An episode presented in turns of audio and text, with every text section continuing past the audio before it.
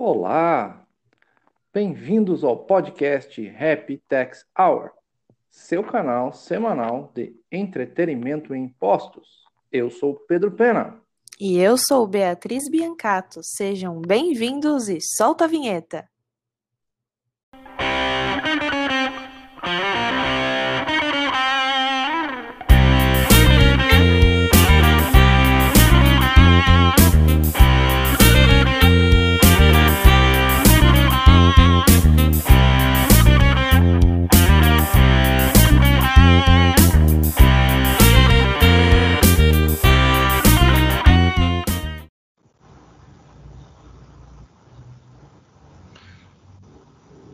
Olá, Beatriz!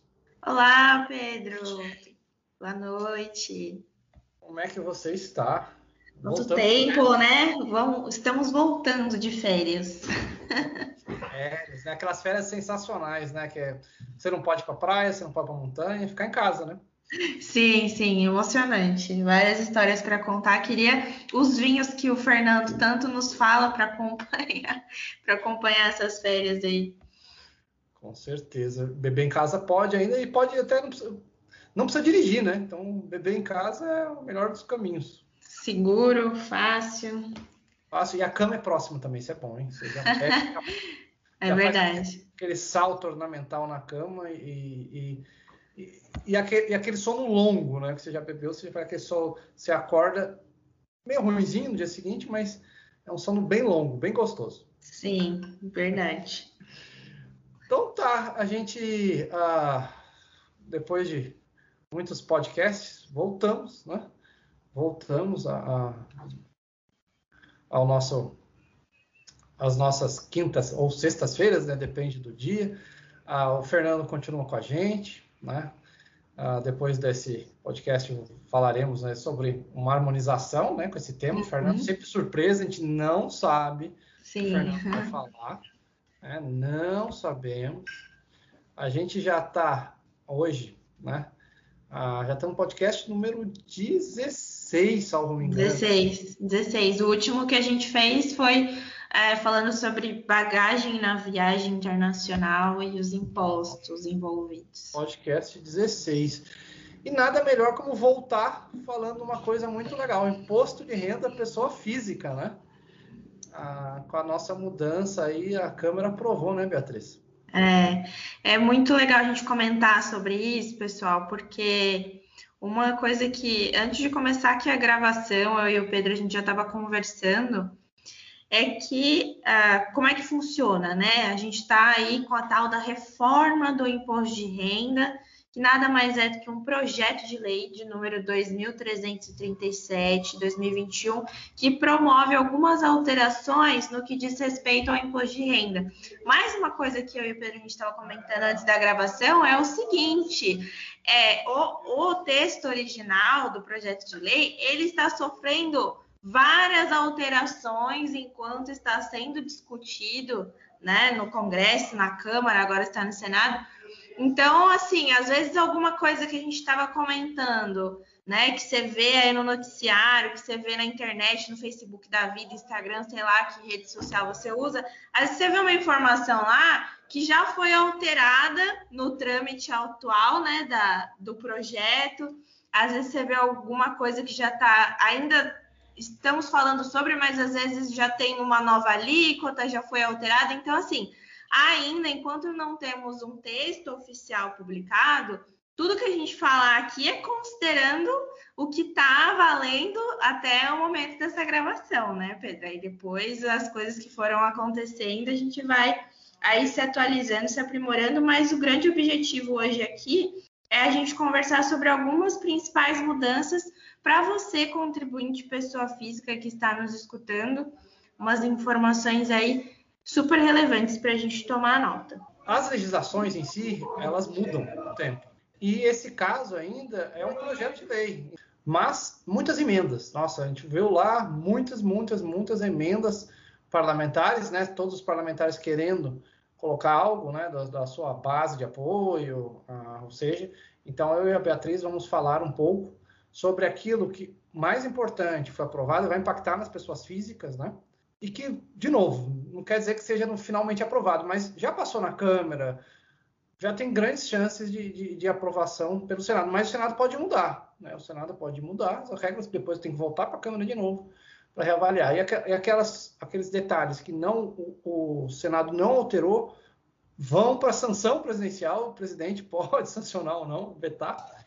Ou seja, ou seja, bem-vindos ao mundo jurídico, legislativo, né? Uhum. Na criação de uma lei, né? Dizem tem um, tem um velho ditado, né, que, que duas coisas que não deve saber na vida: como se faz as linguiças e as leis, né? Você não vai querer engolir, vai querer comer. Então, mas é bom entender. Se você entender como funciona, você vai entender é, forças políticas que, que, mexem no país, né? Representantes do povo que vão criar essa norma. Então vamos lá, começar com os temas hoje. O primeiro tema do, do subtema é declaração simplificada. Super legal isso. A maioria dos contribuintes fazem, né? Esse optam por esse modelo. E a alteração que a gente teve aí é a possibilidade tanto de se utilizar né, desse modelo simplificado, mas aí é o que a galera mais gosta, né? E mais interessa vai querer saber a mudança na dedução, né, Pedro? É, piorou. Piorou. era, o limite era 16 mil reais de dedução, baixou para 10 mil. Então é ruim, né? Então apertou os contribuintes de dedução, ou seja, a gente, eu sempre fui uma pessoa gosto do simplificado, adorei, porque mesmo eu tinha ali uma, mesmo que eu tinha uma despesa comprovada, previdência privada, saúde, mas tinha o simplificado trato que não precisava provar nada. Então, quando era muito próximo, eu ia pelo simplificado, mesmo às vezes perdendo dinheiro. Assim, ah, não precisa provar, não precisa ter problema, né? Tá, tá na norma. Agora as, as pessoas vão ter que. O simplificado vai ficar mais caro, vou dizer assim, né? Então vai ficar. As pessoas vão ter que analisar mais as suas dedutibilidades. Plano de saúde, educação para os filhos, dependentes. Então agora ficou mais importante ainda as deduções, né? Estudar as deduções, aumentando as deduções, lógico, legítimas e legais, né? Cuidado com as deduções legais. E vai ser o caminho para quem não tem, é, para quem não tem todas essas responsabilidades, acredito que o percentual aí de redução não vai interferir muito, né? Quem não tem muita dedução para fazer. É, não, vai pagar mais imposto, porque ah. vai ficar mais caro o imposto de renda é. a dedução diminui. Né? Lógico, Sim. tem um limite, de acordo com o ganho, são pessoas que ganham né, acima de 50 mil no ano, é. algumas coisas. Ah, mas, assim, vai, vai, doer na classe média essa dedução. É. E, e, e, era pior, eu acho que o, Congresso atuou para. Era para excluir, na verdade, o projeto do governo acho que encerrava Sim. As, as, o desconto simplificado. A, teve um, uma, uma, uma, força política né, no Congresso que fez com que ficasse um desconto um pouco menos, mas ficasse o desconto simplificado assim. É. Afeta a classe média. Isso aí, pessoal, dói no bolso da classe média. E eu acho também que isso vai repercutir, né? Como muitas pessoas vão acabar migrando, né? Para o modelo completo, porque na proposta é, tem é, até quem, é, quem ganha até 3 mil e pouquinho no mês, é. né? Uns 4 mil, 40 mil. É, quem ganha mais, acredito então que vai ter que migrar obrigatoriamente para esse modelo completo. E aí entra a questão da, das comprovações, né? E eu acredito que fique cada vez mais é, frequente a questão do cruzamento de dados, né? E toda a parte da fiscalização. Não sei se também se vai repercutir nesse sentido, talvez. Ah, eu acho que vai repetir total. Por exemplo, o dentista, o médico, que a gente não pedia recibo, vai para demais. Uhum. Porque você vai precisar de mais dedução, então vai repercutir sim. Então, vai, estamos vai. alinhados. E aí, a outra questão também que o pessoal está falando bastante é com relação às faixas, né? As novas uhum. faixas do imposto de renda, e a gente teve aí um aumento, então, até o momento desse podcast aqui, estava se falando da, da faixa aí até 2.500 a isenção 2, agora? Isso, isso, de 1.800 os quebrados passa a 2.500. Uhum. Mas temos que comemorar, sabia? Comemorar, eu acho que eu acho que fazia, não sei se é 10 ou 12 anos, fazia. É, Muito é, tempo. É, tem ação do, no, no, Supremo, tem ações, acho que é a B em trocação no Supremo para atualização, e, e, era uma vergonha, porque imagina a inflação de 10 anos, né? Alguém ganhava R$ 1.800 há 10 anos atrás e, R$ 1.800, ó, sem brincar, a inflação ó, 10% ao ano, né? mais de 10 anos, quase 100%. Então, o brasileiro perdeu o poder aquisitivo e aumentou o imposto de renda dele, né? mas, não, mas é mera inflação. Então, o salário dele foi aumentado por inflação, ele passou a entrar a pagar imposto de renda. Então, é, é, é era uma coisa muito injusta para o brasileiro a, a, tabela não ser atu, a, atualizada. É. Logicamente, tem a questão orçamentária. Né? O governo não pode aumentar para 5 mil isenção. Né? Todo mundo gostaria, né? mas é, é, é igual o condomínio. Né? Você chega para o síndico e pergunta para ele se ele não quer baixar o condomínio. Lógico que o síndico quer baixar, mas às vezes não dá. Né? Então, o nosso síndico, que é o governo, né? Ele aumentou menos que prometeu, né? Então tinha uma questão promessa eleitoral, mas é alguma coisa, porque os outros anteriores presidentes prometeram e não aumentaram. É. Então às vezes é a gente fica feliz com meio copo, tá certo? O copo não é. encheu. Até mas... porque o que a gente acaba vendo muito nessas situações é, de, de isenção, de incentivos, é porque a gente tem por trás um orçamento público. Então, onde tira, tem algum lugar que vai colocar é. Que vai colocar para equilibrar. Mas pensando na, na situação de atualização dessa tabela que realmente precisava, eu acho que uma, uma frase que pode é, sustentar muito isso é antes tarde do que nunca, né? Chegou é, finalmente algum tipo de mudança, e aí a aplicabilidade disso na, na prática ali a gente, a gente vai ver, mas a Fazenda já está colocando aí como uma grande repercussão na, na arrecadação, obviamente, se aumenta né, o limite de isenção. Uma coisa também é boa, ajuda todos, hein?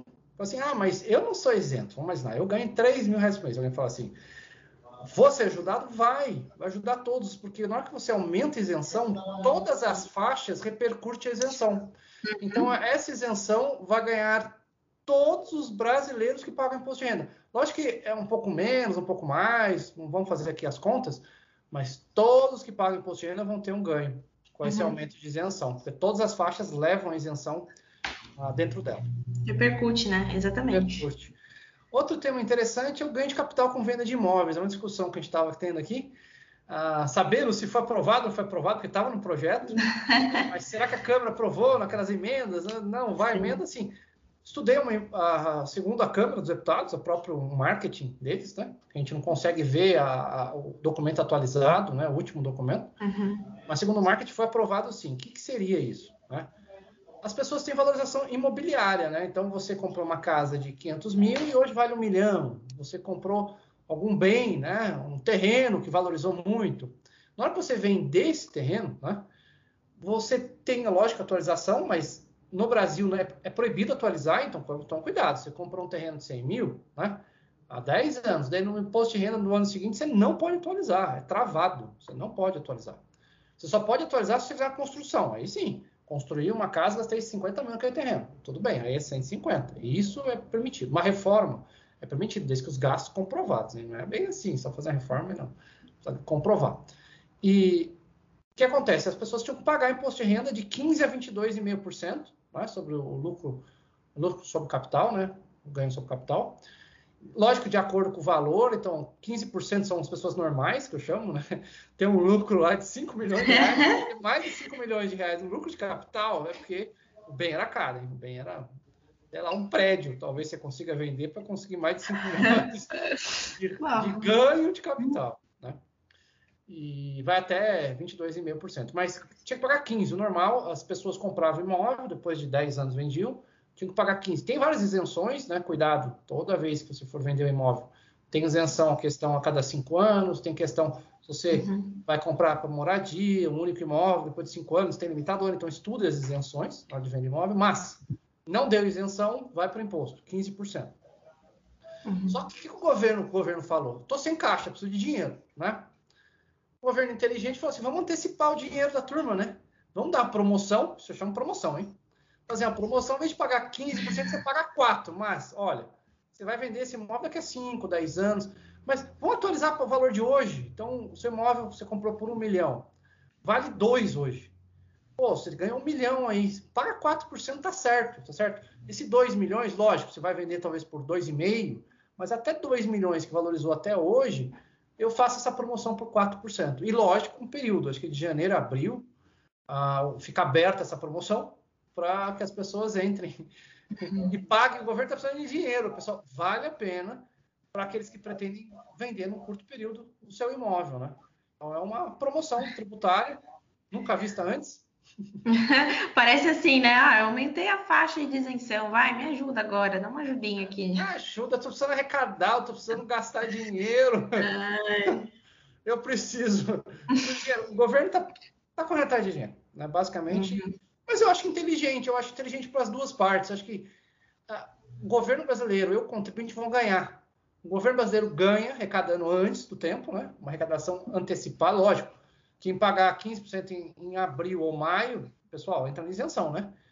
Lógico que no curto prazo o governo talvez perca um pouco de dinheiro, mas pensando bem, o contribuinte ganha. E o contribuinte ganhando, o governo ganhando um, um caixa extra, é importante. A arrecadação, lógico, o governo, por causa da pandemia, etc., uh, tem uma baixa de, de, atividade econômica, né? No Brasil, uma uhum. perda de PIB no, no, ano passado. É relevante, eu acho, eu acho uma super, super válido. Eu acho que os outros governos tinham que fazer o mesmo.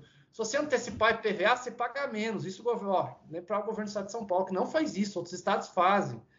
Se você pagar antes, com prazo rápido, você ganha desconto. Eu acho que é válido para ambas, ambas. Estimula, né? É muito legal. Isso é muito legal. Isso, isso, é, isso é uma ideia inteligente em direito tributário. Né? Ganha-ganha. É. Esse é o ganha-ganha. As duas partes ganham e todos ficam felizes. Acho que não é só na hora do débito, né? Na hora que tá lá a dívida, e aí, ah, agora vamos propor um diálogo aqui, é. desconto, entendeu? Quando já tá, a educação fiscal foi embora. É isso aí, né? perfeito. Mundo ideal. A gente está aqui no mundo ideal. E outra coisa que é interessante é a choradeira dos estados e municípios que vão perder dinheiro, né? Então, os estados e municípios estão chorando. E aí, Beatriz? É. Isso é válido? É válido esse choro? Olha, é, to, todas, as, todas as propostas que a gente discute, legislativa, é, por exemplo, a própria proposta da reforma tributária, né? Cada ente vai brigar pelo seu lugar ao sol ali, né? Com relação aos municípios, que eu posso dizer, essa alteração da, da, do imposto de renda no meu sentir, repercute diretamente na questão da folha de pagamento dos servidores, né, no percentual que é aí repartido ao município, no, na parte lá de repartição de receita tributária, e na questão do, do fundo, né, dos fundos é, do município, aquele que é composto de imposto de renda, IPI, que vai para o município. Agora, para o Estado, sob meu, sob meu ponto de vista, os dois estão brigando aí. O que, que, você acha do Estado? Ah, eu, eu, acho que a palavra imposto, né? Até voltar também para aquelas aulas iniciais. Nossa, a palavra imposto significa que é arrecadação única, mas repartida. Então, todos os impostos federais vão para o fundo, é. fundo de repartição municipal e estadual. Então, assim, você baixar qualquer imposto federal vai ter uma repercussão, sim, nos, nos municípios e nos estados.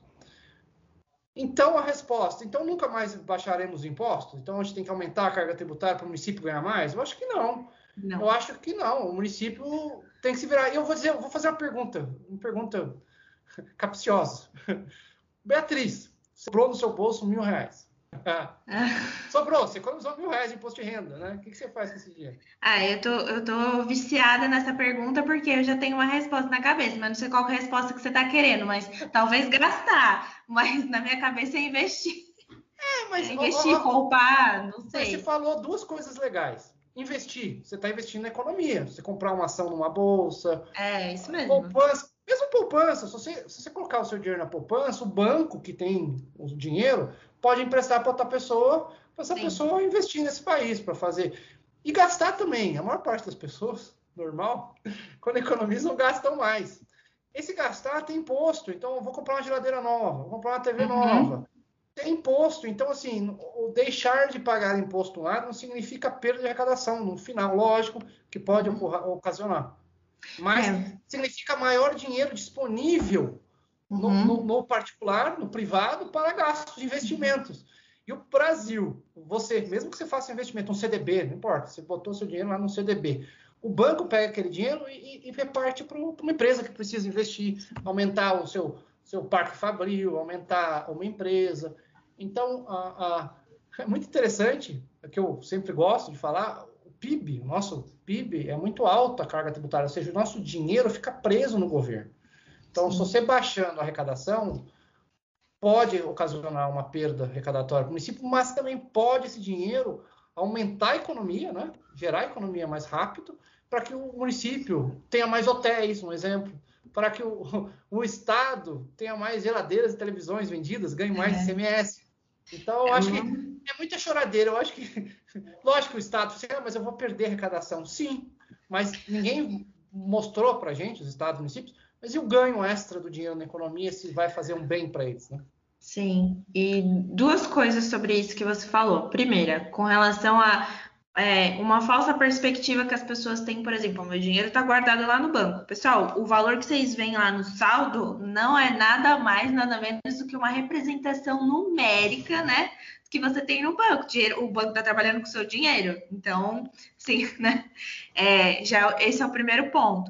Segundo ponto, toda vez que eu vejo esse chororô de estado e município, aí eu vou falar da parte municipal, que é onde eu centralizo meu estudo, minha especialidade na profissão. Mas o município, ele é super dependente de receitas transferidas, né, de transferências, é, muito mais em detrimento do que a própria receita. Então, talvez seja nessas oportunidades em que é, diminua o percentual, talvez que, que venha, né, o resultado, não percentual, mas o resultado que venha dessas transferências por conta aí dessas mudanças nos critérios de tributação desses impostos que acabam sendo partilhados, talvez seja o momento, então, do município olhar para a realidade local ali e a gente começar a pensar na parte de arrecadação de receitas próprias, políticas públicas, enfim, dele organizar a casa, né? E não ficar na dependência de transferências.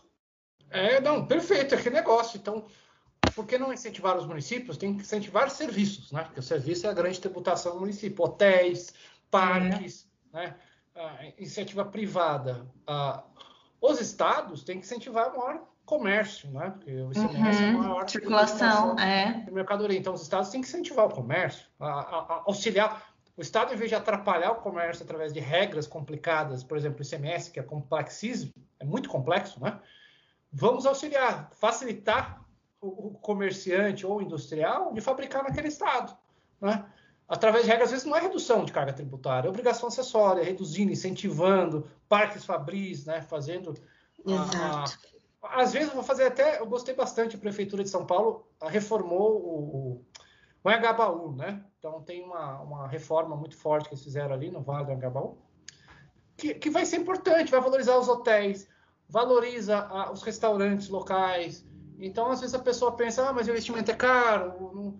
Mas e o turismo? A gente tem que pensar em é. turismo, tem que pensar em economia é, rodando. Então, incentivar as prefeituras a fazer projetos, deixar suas, suas, suas cidades mais bonitas, mais atraentes para investidores e para arrecadar mais. E não ficar pensando. É aquele negócio da mesada, né? Viver de mesada.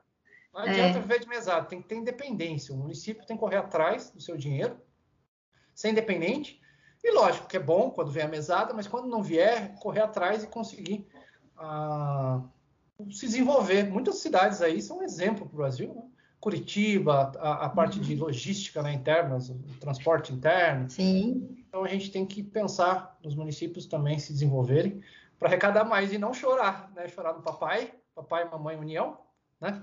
Que precisa de arrecadar via, via caixa único, né? Via fundo de participação municípios e estados. Então a choradeira é válida, cada um chora porque sim, mas. É, Tem que fazer por onde também. Não é esse caminho. Não é, o caminho não é choradeira. O caminho é, é desenvolvimento, inovação, ah, e buscando a melhoria do, do, do, serviço público e com menos gasto público, né? Vou fazer só, só aquele negócio, né? Ah, só fala de imposto, mas um exemplo, né? Uma prefeitura que tem ah, compra, sei lá, milhares de carros, né? Por que, que a prefeitura não, não, usa o 99, o Uber? Por que, que a prefeitura não tem um serviço compartilhado de, de uso de carro, tecnologia? Para economizar, entendeu? A gente passa, a, a, a, ou a prefeitura, outro investimento muito legal, é investir em energia solar, né? Nos prédios públicos para gastar menos energia, porque o prédio público vai ficar ligado, não tem jeito. É verdade. Então, o, o, administrador público tem que pensar na economia de longo prazo, lógico, investimento de longo prazo, mas são dois exemplos: economia de uhum. transporte, uhum. né, dos funcionários públicos, e economia uhum. de luz, que, é. que o, o, gestor público tem que buscar. Então, são exemplos que o direito tributário mexe muito na área financeira, né, no bolso do órgão público, e cabe o administrador buscar. E buscar novas é, fontes de renda e redução de despesas. E na área tributária, a gente fica feliz que baixou o imposto, assim.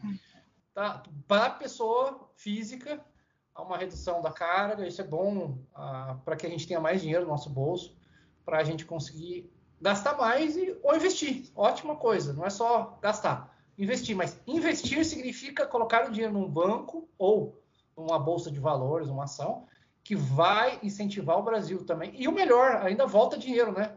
Você é. investe, você tem lá os seus juros uh, de capital. E fundamental, acho que no, no, Brasil, acho que as pessoas têm que aprender a investir mais para ter uma reserva econômica e passar as crises. Olha que interessante. Uhum. Quem tem mais reserva consegue superar as crises de forma mais fácil. Com certeza. Mas isso tudo é educação financeira, né? Eu é, acho que é que a gente acaba falando muito, misturando, a gente sempre aqui nos podcasts a gente acaba comentando, né, essa parte é, de orçamento público, de educação financeira, que isso está sempre muito ligado ao direito tributário, a gente sempre acaba também esbarrando um pouquinho nas questões é, sociais, de políticas públicas, que isso é o direito tributário, assim, na, na veia, na prática mesmo. E eu acho que a nossa principal missão aqui nesse podcast é a gente conversar assim abertamente é, sobre esses temas e assim o que de fato a gente precisa entender mesmo de tudo isso que está sendo discutido aí, que você vê toda hora no noticiário, enfim. Então acho que a gente está por a gente estar tá cumprindo esse esse papel aí muito bem.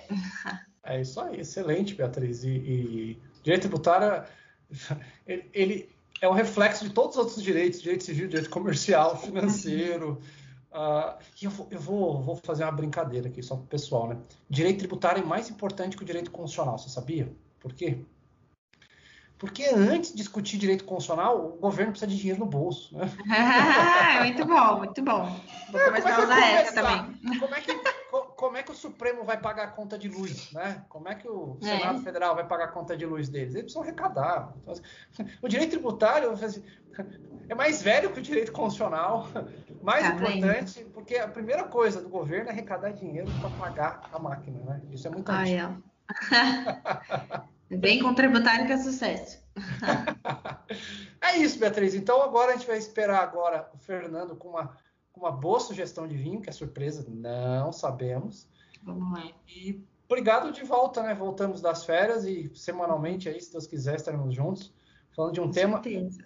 um tema interessante para todo mundo e, e, um tema que é legal, ser imparcial, pró governo, pró para uhum. contribuinte, entender mesmo o direito aqui tributário e as consequências para o cidadão comum. Perfeito. Vamos agora escutar o Fernando. Tá bom. Até breve. Até breve. Tchau. Boa noite, Fernando. Como é que você está? Boa noite, Pedro. Tudo bem? Tudo tranquilo. E você? Tudo tranquilo. Beatriz teve que dar uma puladinha fora, né? Não conseguiu participar. A gente vai tocar nós dois aqui. E é. mais uma noite aí. É... Uma noite agora, hoje já tá friozinho, né? Um frio gostoso em São Paulo. Deu uma chuvidinha. Ah, esperamos que enche os rios, né? Que os rios estão bem secos, né? É, esse, essa chuvinha não adiantou, mas vamos ver se o, a, a, a, temporada de chuva se ela vem a, a contento, né? Com, na média ou acima da média anual, porque se ela ficar mantendo abaixo, aí a gente vai ter problema mais para frente. Com certeza, importante. Nossos reservatórios estão vazios e energia elétrica depende da hidrelétrica, né? Rezar que o Brasil consiga sair do ramo só hidrelétrico, né? entrar na energia solar, energia né, fortemente para não depender tanto da, das épocas da chuva e também o racionamento, né? A gente tem que tomar muito cuidado, porque é, é muito sério ficar sem água. Vamos lá, com o tema de, de, de hoje, né? Foi o, as reformas do imposto de renda, pessoa física, né? O Sim. governo aí está dando uma, graças a Deus, aumentou a isenção, que ajuda todo mundo, né? A tabela, e a redução do simplificado. A gente estava discutindo que vai aumentar a questão médica.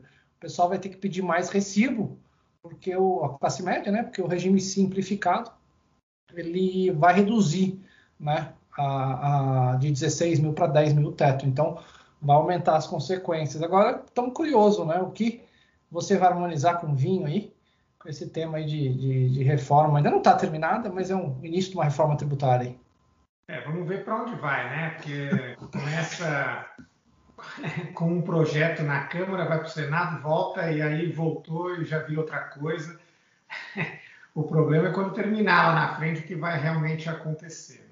Né? É isso aí, é isso aí. As leis, nosso sistema bicameral e o é. Brasil tem as suas armadilhas nesse sistema, né? Então pode o Senado mudar. É verdade, assim, a reforma tributária só começou, está no Isso. primeiro tempo ainda, só no primeiro tempo ainda. Isso, ainda pode, ainda, vai, ainda pode ter muitas alterações, né? Com muitas certeza. idas e vindas, né? Com certeza. O que, que a gente tem de vinhos? O que, que a gente tem de coisas boas aí no mundo é, dos vinhos? Coisa boa hoje, é, como tem essa a questão da reforma tributária em si e, e tributos e, e gastos, a gente na verdade vai, a gente, eu procurei uma região que aqui que é que é bem conhecida, mais um pouco mais conhecida e próxima da gente, que é Mendoza, na Argentina. Nossa, delícia. É uma e com a particularidade do, do Malbec, né, argentino, e uma uva francesa, né, ali da que tem bastante na região de Bordeaux, e não só em Bordeaux, também na, nas regiões adjacentes, mas que se adaptou muito bem ao clima né, da região. Por quê? Porque é uma região muito seca, e aí a gente entra de novo no, no problema das chuvas, né? a região de Mendonça é, um, é uma região semidesértica. Né? Eles chove lá menos que 200 milímetros, 200, 300 milímetros de chuva ano, né? Então você fala assim, ah, mas como é que vai ter então onde tem tanto vinho, tanta coisa saindo da região de Mendonça? Por causa dos Andes, né? Que é o, são a grande característica da região. Você tem os Andes do lado e com as águas do degelo, né, isso você tem como arranjar água para irrigação e conseguir aí sim fazer uma, uma plantação interessante de, de uvas ali na região. Esse aqui, essa, esse sistema de canais e, e comportas e diques, isso já vem desde os incas, né? Eles que começaram, na verdade, a desenvolver. Então você tem é, coisas antigas, históricas lá na região que surgiu desse por isso, mas hoje é o que faz a crescer a viticultura ali na região, porque é, com 200, 300 milímetros de chuva não é nada, né? Então todos os vinhedos estão com irrigação. Né? Antes era por comportas mesmo, eles faziam é, faziam faziam diques e inundavam aquela aquele, aqueles, aqueles vinhedos na hora da, que precisava de água, mas isso é um uso não muito inteligente da água, né? Porque não só ele, a água vinha, como levava os nutrientes, atrapalhava a terra, tinha erosão. E aí hoje com os novos métodos de irrigação, que é por gotejamento, né, que na verdade são ductos e mangueiras que com gotas, com furinhos bem no pé de cada planta para você não perder nada, isso ficou muito mais é, eficiente, né?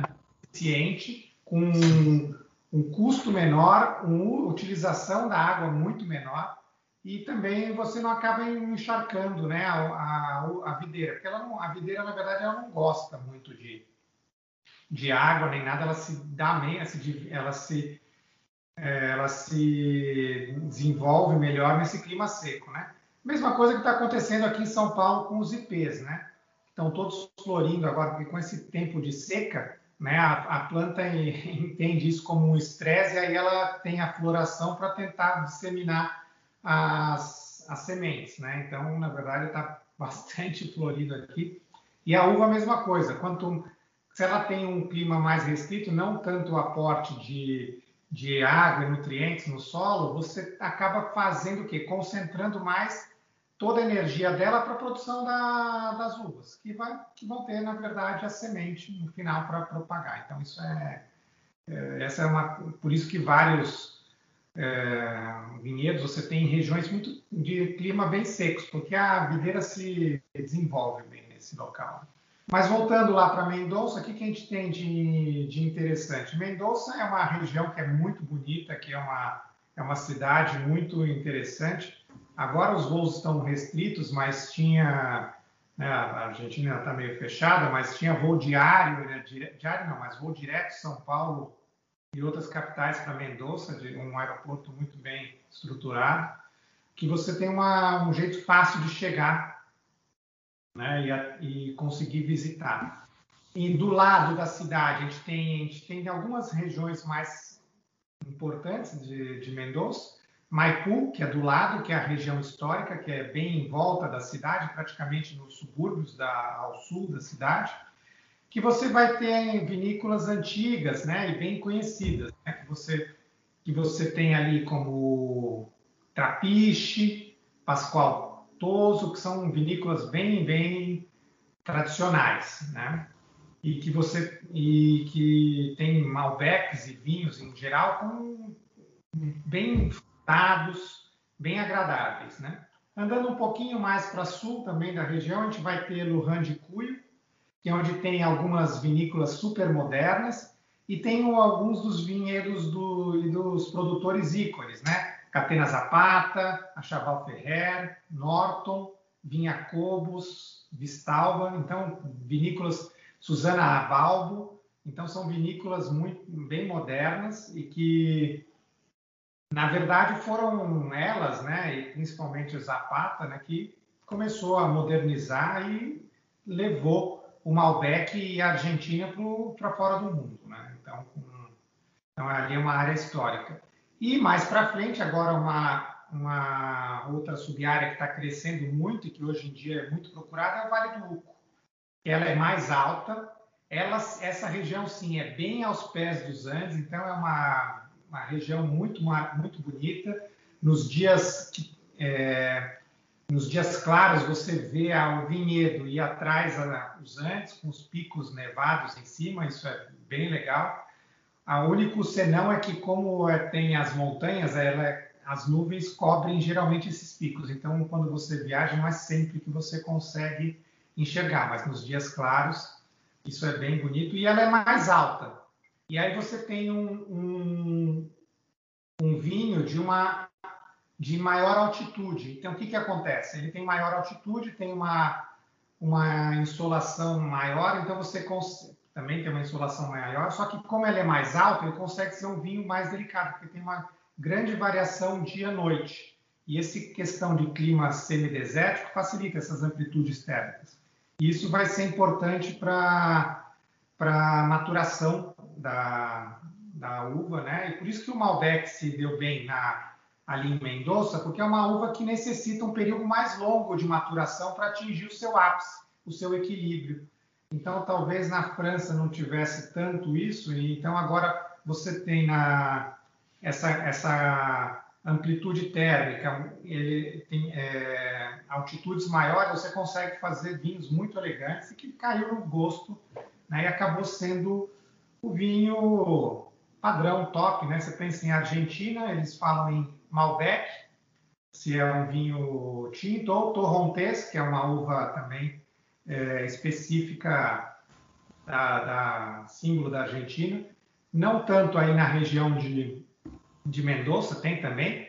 Ela, a Torrontés tem mais em Salta, mas também tem algumas alguns vinhos interessantes aqui na região feitas com isso. A Susana Balva, uma produtora ali de Lujan de Cuyo, que faz um torrontés com barrica, que normalmente não é o, o, o, mais habitual, que é um vinho muito elegante, muito interessante. Né?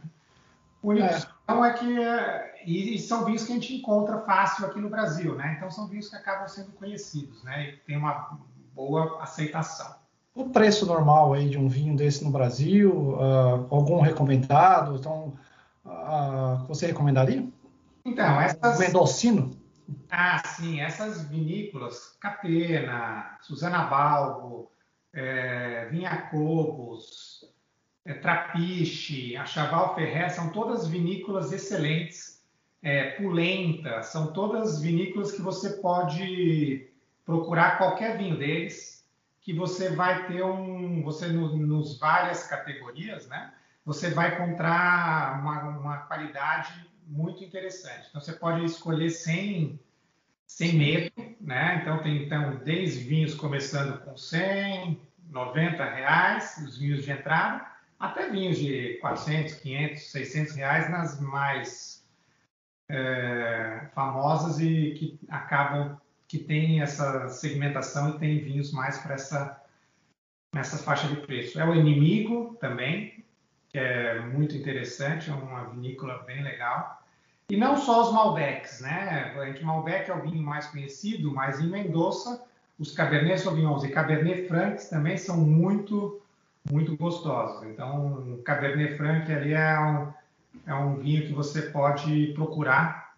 Também é, você vai ter boas é, oportunidades na, na, em Mendoza. É, Mendonça, só para brincar com a Beatriz, já conheço. uh, gostei bastante da viagem. Eu fiz por, por, Santiago, outra dica, tem uns voos diretos, mas eu fiz por Santiago, aproveitei, fico dois, três dias em Santiago. E você faz uma conexão né, em Santiago, fica lá, ou, ou faz uma conexão. E é um voo muito legal, porque o voo de Santiago para Mendoza, o, o, avião é muito próximo, né? Mendoza é quase colado em Santiago. Né? A única coisa que, que tem é a Serra dos Andes. Então. O avião praticamente desce, ele não faz mais nada, ele não consegue nem para frente, ele tem que descer em caracóis para conseguir chegar em Mendoza. É impressionante essa descida, é muito legal. E o que eu gostei muito em Mendoza é, é o profissionalismo do turismo. Enquanto aqui no Brasil ah, você vai numa vinícola, tem toda uma complexidade com o almoço, né? Gastronomia, o almoço junto com uma degustação eu gostei muito que em Mendonça eles estão muito bem preparados com isso. Então você consegue fazer uns pacotes de fazer uma degustação com um almoço nas vinícolas. Isso é muito prazeroso e é muito bonito. Então eu acho que Mendonça se profissionalizou muito legal. Uh, eu acho que o Brasil precisa seguir um pouco os exemplos, porque um turista, né, não quer só visitar o vinícola, mas ter uma boa comida, uma boa recepção. Uh, e, e, outra coisa, um, para Mendoza, que é excepcional, o calor, eu fui no verão, era infernal o calor, né? É uma cidade muito arborizada, uma das cidades mais arborizadas do mundo. Então é muito gostoso o centro de Mendoza, né? O passeio. Então é um lugar que eu recomendo, adoraria voltar, porque Mendoza é excepcional para o turismo, assim, recomendo para qualquer um. E você bebe, bebe, muito bem. E, e, outra coisa legal é o tal dos, dos carros que você aluga, na verdade não aluga o carro, aluga o carro com motorista, né? É, esqueci o nome, tem o nome eh, que eles falam. ah, mas... Daqui a pouco eu lembro. É, esqueci o nome, mas é muito legal. Você aluga um motorista com carro, ele já faz tudo, né? Ele já, ele já ah, organiza o passeio e é melhor. Então você vai beber, né? A, a minha esposa. Tem condições é, de fazer essa, fazer tudo com carro, que você vai pedir para. É. Para ser montado no mínimo. É, é no mínimo, para não ter um acidente. Minha esposa, acho que a gente foi para algum. Porque a gente fez várias visitas né, no dia. Acho que foi 14 copos, sei lá, 16 copos de vinho que a gente tomava. Eu não aguentava mais, né? Passava para a esposa, que ela bebe mais. E passou mal, tá certo? De... Por quê? Porque é muita coisa legal, muito vinho de qualidade. Sim. E você precisa contratar esses motoristas, né? Ah, tem na internet alguns nomes, indicações. Ele vai, te pega no aeroporto, te pega no hotel e faz todo o tour, ele já organiza quais são os melhores lugares para você visitar e se aproveita para beber, né? você tem o pacote completo. É, não, é muito bom porque eles, eles sabem quais são as vinícolas perto, então ele acaba fazendo isso. Ah, então hoje vamos para Maipu, então a gente faz essa SS. Ah, não, amanhã a gente vai para Lujan de Cuia, a gente faz essas outras duas ou três. E aí ah, vamos para o Vale do Uco, que o Vale do Uco é mais longe, é umas duas, três horas de duas horas e pouco de carro. Ah, então também, ele vai e volta te levando e você só se preocupa em, em degustar e mais nada, né? É. Mas isso é isso que você falou é muito importante, essa questão do, do almoço, né? E você ter a opção, porque você está no meio do nada, você foi, né? Você está indo longe da cidade, você vai só tomar o vinho, se você degustar, você vai acabar passando mal. Então essa esse casamento, né? E é, é interessante que várias delas têm tem o almoço e você escolhe a degustação para fazer com o almoço. o almoço. A degustação não é só na sala de degustação. Você tem a sala de degustação se você não quiser, se você quiser só isso, mas você tem o almoço e aí você faz as mesmas degustações com o almoço, que é perfeito, né? Porque aí você mescla e vê a harmonização com a comida, e eles são muito bons nisso. E o, e o Malbec e o Cabernet Sauvignon, o Cabernet Franc são ótimos para carne, vão muito bem com carnes, né? E, e você quer melhor do que um vacilo, um orgulho bife com, com um belo Malbec ou um belo Cabernet Sauvignon argentino, não tem combinação melhor. A carne é muito boa, então a, a, que a Argentina já, já tem a sua expertise né, nas boas carnes, e, e, é impressionante. Eu acho que falta isso no Brasil, falta no nosso Rio Grande do Sul e acordar um pouco. Eu já fui em algumas vinícolas tem almoço, mas tudo desorganizado. Eu já fui numa vinícola no Brasil que você precisa correr para almoçar, né? Porque assim, tem 100 pessoas na degustação. O almoço só cabe 20. Então você precisa correr após a degustação. Lá na Mendonça não, é tudo agendado, uma hora. Então tem o almoço vai das 11, meio-dia, 1 e 2. Então tem Sim. quatro oportunidades, é agendado, você vai chegar, vai degustar, sentado com uma excelente comida. Então, é, é, é uma oportunidade para quem gosta de vinho. Ah, ah, eles têm eles têm programação para, por exemplo, a gente foi numa, numa vinícola que a gente chegou antes, né? E aí a gente tinha para almoçar e, e a gente estava lá antes e não tinha reservado a visita na cave, nada. Aí a própria recepção do, do local já ofereceu, ah, não, mas a gente, você vai demorar ainda um tempo, vai começar aqui uma visita, você não quer participar também, já aproveita, você já está aqui, ou seja, as pessoas, eles se preocupam em te deixar satisfeito também, né? Isso é, com certeza, é uma característica muito importante da região. E, e eu vi, acho que reportagem sobre a culinária, que eles estão tornando uma culinária local, né? Que é interessante, eles estão fazendo a, a, culinária também com nome, né? Então, a, a gente tem que correr atrás, né? A, aproveitar todo o conjunto, né? E as viagens aos Andes, eu não fiz, mas muita gente também fazia viagem de ônibus aos Andes, que é bem interessante. Você está muito próximo. E tem a viagem de Mendoza a Santiago para os corajosos, né? Eu não fiz. Ah, não. Essa... Depende da, da, época. No inverno você tem que ter carro com corrente, senão você não. É, mas tem, tem, tem ônibus, tem ônibus nessa região, mas é, é muito interessante. Então, aqueles que falou que é muito bonita essa viagem é, sei lá, 10 horas, 12 horas de, de, ônibus, mas é uma coisa muito bonita aí. Aproveitar, eu acho que o Mendonça é um... De, de, de, caminhão, né? Que a gente vai, que a gente foi para quando a gente foi para o Vale do Uco, você cruza a, a, a avenida, a, a estrada que vai para os Andes, é um belo tráfego ali de caminhões, é bem um monte, lotado. É, é, é divisa, mas, mas eu gostei muito, acho que das viagens que, eu fui para Argentina, Mendoza é um lugar especial e, e conselho qualquer, qualquer pessoa aí, que é muito interessante. Tem um centro bonito, bons hotéis, a estrutura turística é muito boa. E, e, os, e, os, restaurantes no centro da cidade são muito bons também. E não só carne para quem não, quem não quer só carne, quem não gosta só disso, gosta de outras experiências. Ali no centro de Mendonça tem opção para tudo quanto é gosto. É, então é, é uma, um recomendado. Que bom, né? Que bom se for de Mendoza, adoro a cidade. E, nossa, quero voltar. Quero voltar lá quando tiver oportunidade, porque é, vale a pena mesmo. Abrir de novo, né? Tudo para daí voltar aqui, né? A Argentina ficou bem fechada, diferente um pouco do Brasil, né? Lógico que alguns estados, cidades ficaram bem fechadas. A Argentina acho que ficou bem, bem fechada. E para o turismo, é, com, também para o turismo. E acho que, acho que em breve teremos a reabertura aí para para a economia. Imagina a economia de Mendonça sem turismo, deve ter sido pesado para eles também. Sim, imagina aquela, toda aquela estrutura, aquele receptivo que, que tem, o tanto de gente que trabalha em serviços ali, que sem o turismo não, não, não, tem, não roda, né? Não tem o que fazer.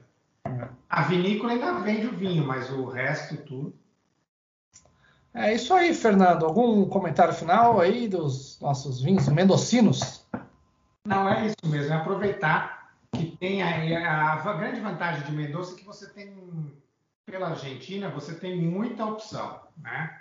Então você pode procurar, tem Alto Las Hormigas, Luton, Close de, Las, de, Los, de la Siete, vários, vários Acobos, Zapata, muita opção de vinho aqui no Brasil para você realmente conhecer e ter um, um, panorama grande aí dessa região. Isso que é bom também, porque gente, às vezes a gente fala de alguns vinhos que são praticamente você não acha. Possíveis né, de achar, né? É, e, e, e, e, com o nome, acho que na Argentina todo o vinho mendocino e a região é, é, espetacular mesmo. Sim, muito bonita, vale a pena a visita, com certeza. Muito obrigado, Fernando. Até a próxima, né? Até a próxima viagem para o vinho aí. É isso. Pedro, boa noite, hein? Tchau, tchau. Obrigado. Até mais, pessoal. Até. Tchau.